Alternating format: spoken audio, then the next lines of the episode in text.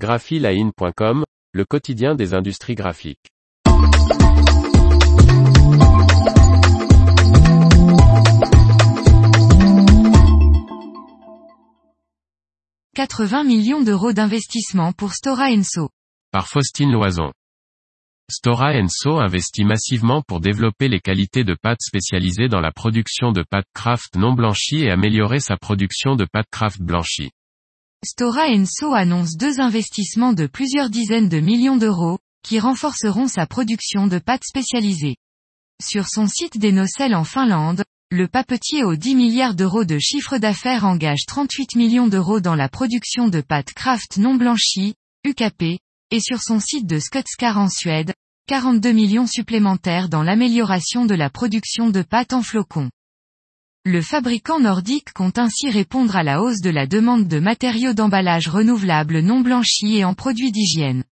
Selon Stora Enso, les tendances à long terme indiquent une préférence des consommateurs pour des produits d'emballage renouvelables à base de fibres moins blanchies ou brunes. En optimisant notre portefeuille de pâtes, nous améliorons l'offre de pâtes plus spécialisées, tout en optimisant la production et la performance en matière de durabilité.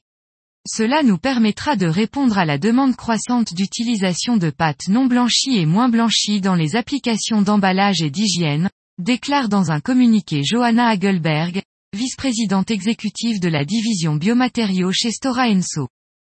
Les travaux de l'usine finlandaise qui emploie 280 personnes devraient s'achever au cours du dernier trimestre de 2024.